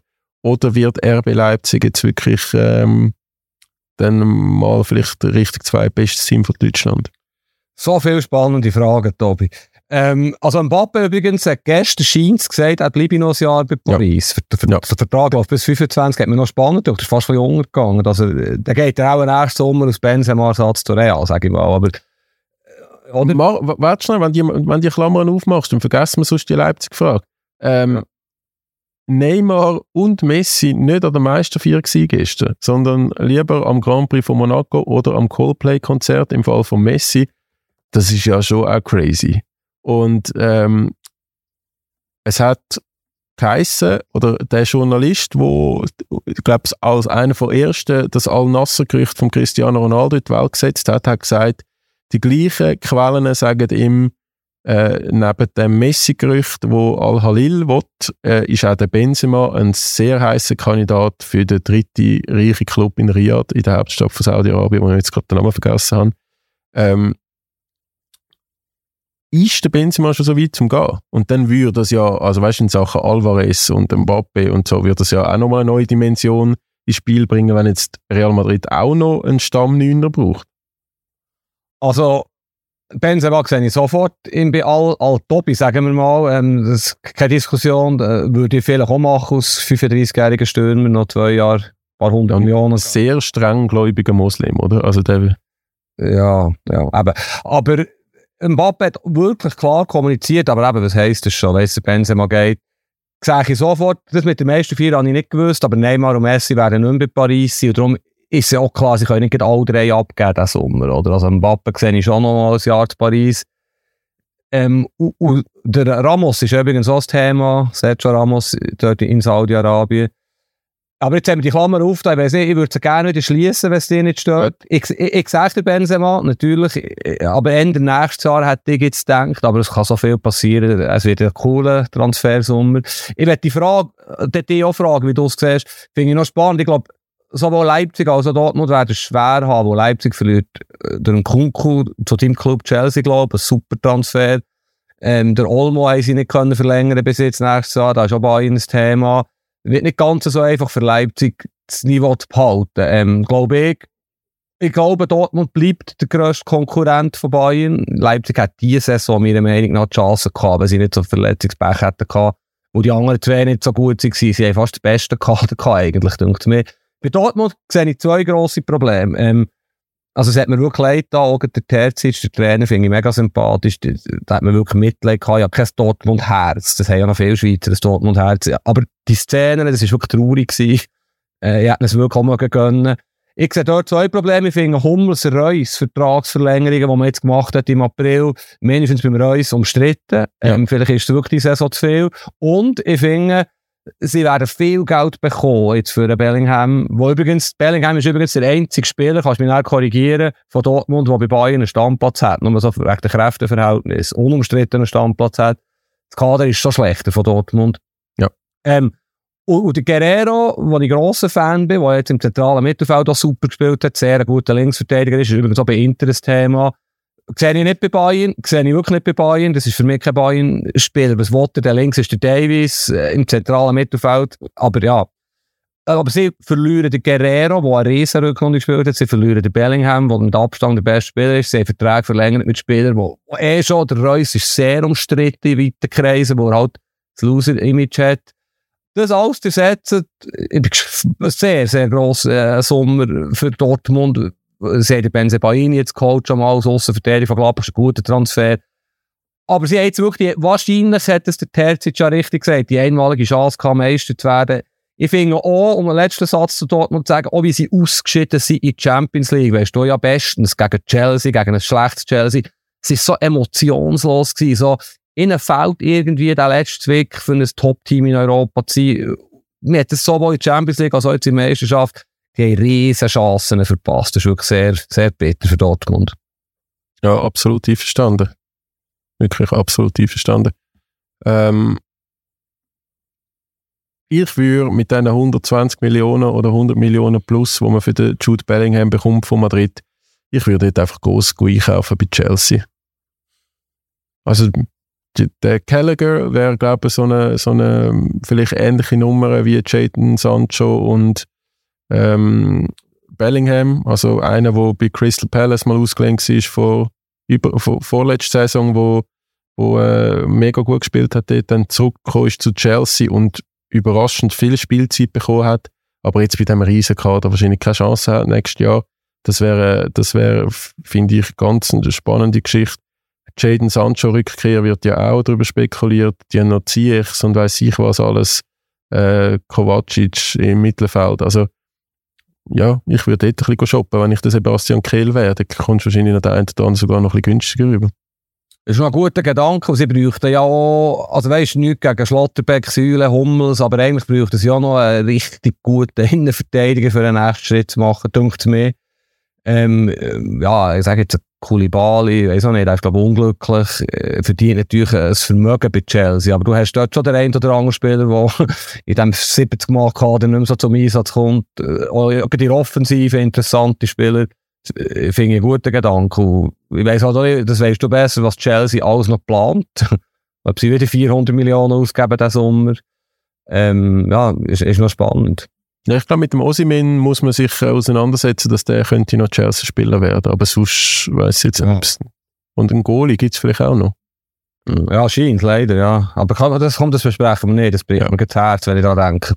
was, ähm, was ich wirklich, wenn wir jetzt schon so bei Transferspielereien äh, in der Bundesliga sind, ich finde 15 Millionen für den Granit Xhaka, wo ja offenbar ziemlich fix in den nächsten Tagen kommuniziert wird, dass der zu Leverkusen geht, wieso, also als Bayern oder BVB würde ich den locker, jederzeit könntest du mich am 3 Uhr Morgen, am Morgen aufwecken, willst du gar nicht für 15 Millionen, ich würde sofort nehmen. Einverstanden. Wie, was, was findest du das für einen Transfer, ganz generell, wenn der Granit Xhaka zu Bayern Leverkusen geht? Ich verstehe es auf vielen Ebenen nicht, aber also ich verstehe, dass der, der, der Granit äh, ich, möchte, ich glaube, der möchte jetzt nochmal etwas anderes sehen. Das hat man dort schon ein bisschen bei AS Rom gespürt, wo er ja wirklich schon sehr, sehr weit war äh, in Richtung äh, Kofferpacken während der EM, wo er und der Arteta nachher aber überredet hat, zum bleiben. Und ja, ich habe das Gefühl, ich hab, also der hat ja jetzt zwar wieder ein Mysterium gemacht nach dem Spiel und hat gesagt, hat den Fans gesagt, ja, mal schauen nächste Woche, was passiert und so. Aber der Granit wird wahrscheinlich ein, ein unangefochtener Anführer sein bei Leverkusen, wäre er aber aus meiner Sicht auch bei den anderen Clubs, die ich jetzt gerade genannt habe. Ich glaube, der wäre wirklich auch äh, als Leader richtig wichtig für Bayern, zum Beispiel. Und äh, Leverkusen kommt ein super Spieler über für zwei, drei, vier Jahre, für 15 Millionen. Ich verstehe einfach nicht, wieso Arsenal der für so wenig Geld gehen lässt. Aber ich finde, den Transfer kann man machen. Der gar nicht äh, Familienmensch, eben nochmal eine neue Herausforderung, alte Bundesliga, wo er, wo er schon, äh, was ihm Spass gemacht hat bei Gladbach und, und seine Frau, die dort aus dieser Gegend kommt. Ja. Ja, er hat ja gestern gesagt, Fans gegenüber der Frau spielen keine Rolle bei diesem Transfer, aber muss ich ja fast sagen. Du hast etwas, einen guten Satz gegeben, den muss ich mir speichern, auf vielen Ebenen speziell, hast du glaube gesagt. Also es fällt ja schon dort an, wenn du jetzt eine Karriere durchkomponierst und der Granit äh, äh, hat wirklich super gemacht, Basel, Gladbach, Arsenal, sorry, jetzt Leverkusen. Ich muss ein aufpassen, im bekannten Kreis ein Leverkusen-Fan, der sagt immer, ich soll nicht so abschätzig über Leverkusen Red aber die jetzt definitiv nicht eine Ausstrahlung, nicht mal von Schalke oder von Frankfurt oder von Gladbach, das ist einfach, das ist einfach Bayer Leverkusen. Ist, ist sehr speziell. Der Granit, ist ein Spieler, der von seinen Emotionen lebt, der wahrscheinlich in einem Club mit vielen Fans, mit grosser Fankultur, Tradition besser zur Geltung kommt. Bis jetzt war er immer in solchen Clubs. Gewesen. Kann aber auch ein spannender Aspekt sein. Leverkusen fehlt vermutlich so einen Emotionsspieler. Er ist ein ähnlicher Spieler, wie es der Xabi Alonso war, der ja eines der grössten Trainertalente der Welt ist, wo, wo ihn sicher wird dort einsetzen wird wo der Granit gerne spielt. Er ist ähnlich wie der Xabi Alonso nicht der allerschnellste Spieler. Das ist übrigens vielleicht ein Punkt, warum dass er nicht bei Bayern und bei Dortmund oder bei äh, diese Kategorie ein Thema ist. Er ist schon nicht der allerschnellste, aber ich finde auch, ein rein Fußballer ist ein Riesenspieler. Hat jetzt erwartet, ich sage ihn, in Serie A oder in Spanien, eben Rom, Juve, Inter Milan, bei einem, ja, Führungszeichen Weltclub oder mindestens Traditionsclub. Ich finde das, ich würde, eben, ich würde nicht zu Leverkusen gehen. Ich meine, ja, Bayer Leverkusen, aber es gibt ein grosses Aber dabei. Er sieht ja wahrscheinlich, man kann da diskutieren, warum geht ein Arsenal überhaupt ab? Sieben, sieben Goals, sieben Assists, überragende Saison. Arsenal will ja oder Rice, will der Caicedo von Brighton, holt sich im zentralen Mittelfeld vielleicht ein bisschen defensiver, stabilere Spieler. Hinter dem Ödegaard, der Chaka spielt das auf einer Halbposition. Und der Granik merkt auch, oh, uh, das könnte dann noch eng werden nächste Saison. Der Vertrag läuft in einem Jahr aus, Arsenal will noch nicht ablösen freigeben. Aber ich komme immer wieder zum Punkt, warum Leverkusen, oder, aus seiner Sicht. Das, ja, klar, es ist ruhig dort. Du hast wahrscheinlich zwei Journalisten und nicht äh, 300 wie bei AS Roma, aber irgendwie passt es nicht. Aber das könnte ja auch eine spannende Konstellation geben, oder? Dass es überhaupt nicht passt, kann ja eine Herausforderung sein. Ja, also positiv wirklich sicher äh, ein Umfeld, ja, wo, wo er schon kennt in Deutschland. Äh, Xavi Alonso, ein Trainer, wo, wo ihn wahrscheinlich wird überzeugt haben. Also jetzt ist ihm ja glaube ich wichtig, das ist, ist ja ein riesen Fan von Arteta und äh, der Xavi Alonso wird ihn ja sicher irgendwie überzeugt. Also wahrscheinlich ist das der Key, der Schlüsselfigur, dass, dass er zu Leverkusen wird gehen.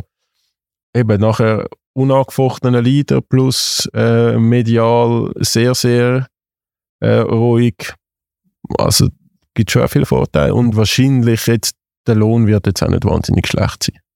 Und vier Jahre, absolut. Äh, vier Jahre hat er auch. Wobei, er ist ja immer noch erst 30, ist schon krass. Er wird gleich Rekordnationalspieler. Er ist eine faszinierende Person. Ja, und dann eben, 34 noch zwei Jahre zum FCB. Vermutlich, ja. Wobei dann mit dem Tauli zusammenspielen wahrscheinlich schwierig wird. Das ist ja dem ja. ein grosser Wunsch. Da ist ja dann Teammanager auch äh, von Basel, der Tauli. alla, alla Brazzo. ja, oder Co-Trainer oder so. Ja, genau. Aggressiv Leader auf der Bank.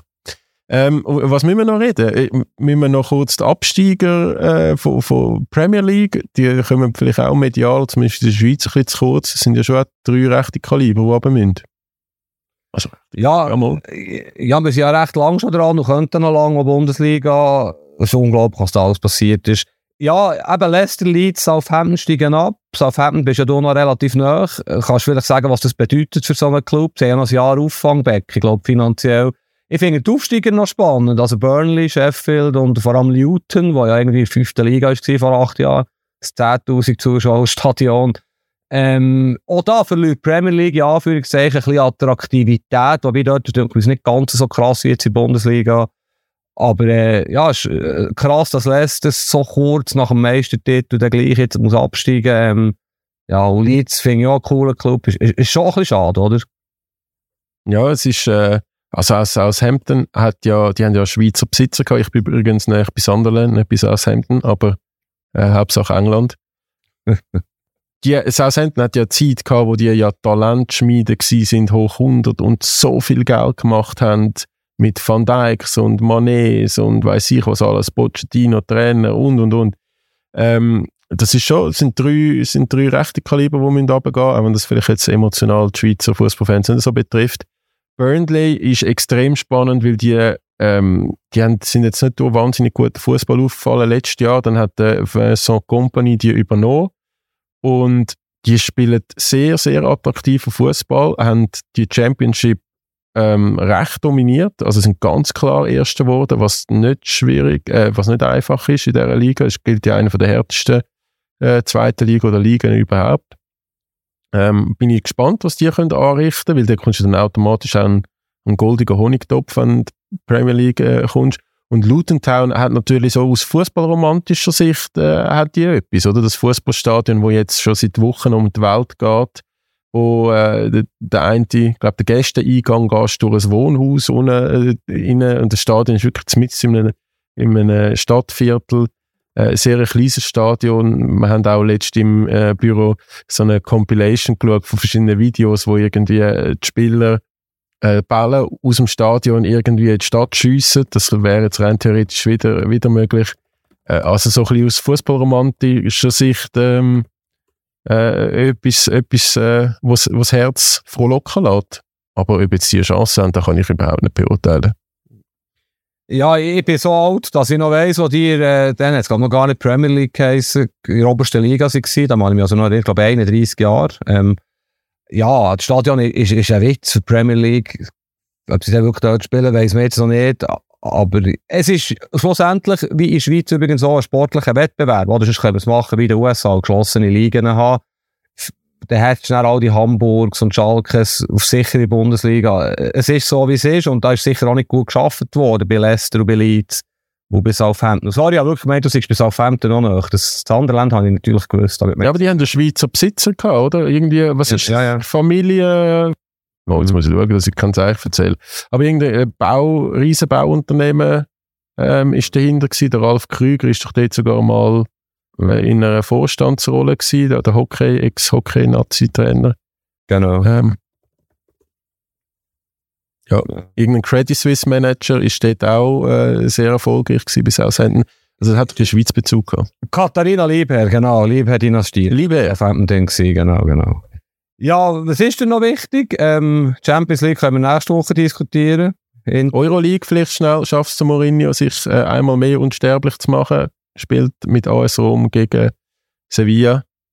ich hoffe es natürlich, ich bin ein grosser Mourinho-Fan. Wobei eben, wie sie gespielt haben gegen Leverkusen, hast du sicher auch ein bisschen mitbekommen, ist schon sehr grusig gewesen. Und am Schluss heisst es dann, er sei ein Gewinner, ist er auch, aber ja, es war auch sehr viel Glück dabei gewesen, aber er, er ist schlussendlich aufpassen mit dem Ausdruck, äh, la, ja, er ist ein Krieger, würde Bo Henriksen sagen, und äh, er will die Matches gewinnen, egal wie, und das zeigt er immer wieder sehr eindrücklich. Auf der anderen Seite ist Sevilla auch eine Mannschaft, die in diesen Pokalwettbewerben Europa League meistens über dem Verhältnis spielt. Also könnte noch ein cooler Match geben. Sicher ein harter Match und kommt für Schiedsrichter darauf an, ob es äh, mit 11 gegen 11 Spielern fertig geht, das Spiel, glaube ich. Ich würde Mourinho als geile Sicht bezeichnen. Ich finde den einfach, äh, der ist eine Bereicherung für den Fußball in jeglicher Hinsicht. Ich natürlich auch. Ähm, Ich habe noch eine Frage zur besten Sportart der Welt. Äh, Pochettino wird ja jetzt Chelsea-Trainer. Pochettino spricht man es aus, glaube. Gute Wahl. Mm. Hey, ich habe mit vielen schon darüber geredet. Ich habe zuerst gesagt, ich bin gar kein Fan, wirklich nicht. Ähm, habe einmal also so ein so überspitzt gesagt mit Tottenham, wo er ins Finale kam, ist von der Champions League gegen Liverpool, sagen Eintagesflüge gewesen. Aber er hat schon auch bei Southampton sehr gute Arbeit geleistet mit jungen Spielern. Er hat auch eben bei Arsenal viel rausgeholt und er hat ja jetzt, so blöd wie das tönt, mit dem Milliardenkader bald von Chelsea, hat er ja nicht die grossen Megastars, sondern sehr, sehr viel junge oder jüngere super Weltklasse-Talent. Und aus dem könnte er vielleicht schon etwas rausholen. Ja. Und sag mir noch, du hast mir schon etwas gelernt heute, sagt man Pochettino oder Pochettino? Ich habe gemeint, Pochettino, sein, sein Poch. Spitzname ist doch auch Poch. Stimmt. So. Aber also, pf, du, bei Namen aussprechen brauche ich einmal mehr deine Hilfe als umgekehrt. Gut, ja, Gravenberg hast du glaube falsch gesagt, aber ich jetzt vielleicht auch. aber beide auf Etwa vor einer halben Stunde, aber Ja. gut. Solange ich nicht wieder Nio und Ivadon verwechselt habe, ist alles gut. Tipptopp. Ja, das Wichtigste haben wir besprochen, oder? Genau. Dann nächste Woche reden wir definitiv über. Oh, nein, ich habe im Fall noch etwas. Okay. Werden wir halt heute ein bisschen länger. Haris Tabakovic, Ja. Stürmer von Austria Wien, Schweizer, hat, glaube im Jahr 2023 die bessere Torquote als der Erling Haaland, nämlich ab 15 Goal. Iten ist ja angeschlagen. Meinst du, Murat Yakin holt ein ganz neues Gesicht in die Schweizer Nazi morgen? Morgen ist die Kadernomination für das Quali-Spiel. Ganz ehrlich, absolut keine Ahnung, ob das der Jakin macht, aber wenn du schon ansprichst, muss ich gleich schnell etwas Lustiges erzählen. Der Tabakovic ist so ein bisschen Morandi bei mir. Ja, manchmal so ein Spieler, wo ich etwas sehe, wo, wo alle darüber lachen. Und der Tabakovic habe ich wirklich bei IB sehr gut gefunden. Natürlich nicht mal ein Gartentor bereicht. Ist ja eigentlich gescheitert in der Schweiz. Er hat immer gesagt, er hat etwas. Er ist 1,95. Im Box wirklich stark. Geiler Direktschuss, Kopfball stark. Der braucht einfach das richtige Team.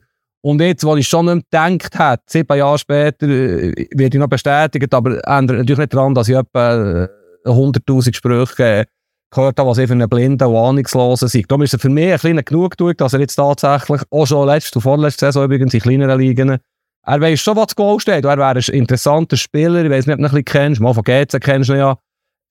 wo ein bisschen anders ist als die anderen Schweizer Stürmer, oder? Du vielleicht auch mal in der 80. Ala Michi frei kannst reinbringen und er steht er halt für die hohe Flanke noch im Strafraum, aber diesen Spieler brauchen sie ja gegen Andorra vermutlich nicht. Aber sie brauchen dort einen Spieler, der für Ruhe sorgt, ja.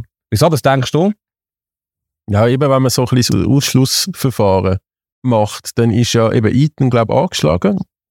So wie ich das höre. Mhm. Am Duni sicher dabei, Zekiri weiß ich nicht, ähm, wahrscheinlich auch, Brel auch dabei. Und dann braucht er ja noch so einen Eaton-mäßigen grossen Stürmer.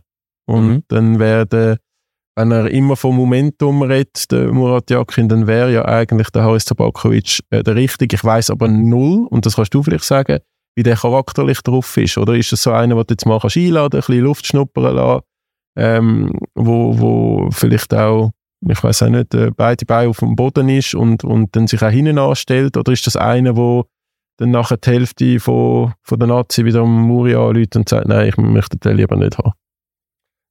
Michi Frey. Nein, also absolut. Ich habe jetzt auch ein paar Jahre nicht mit ihm geredet, aber ich habe ihn früher wirklich gut kennt. Ein super Typ, sehr sympathisch, sehr bescheiden, locker. Also ich kann gar, gar, gar nichts schlecht sagen. Das ist selten der Fall. Ja, bei also bei einem Menschen ganz allgemein, dass es gar nichts gibt, wo man kann sagen, man könnte noch heikel sein.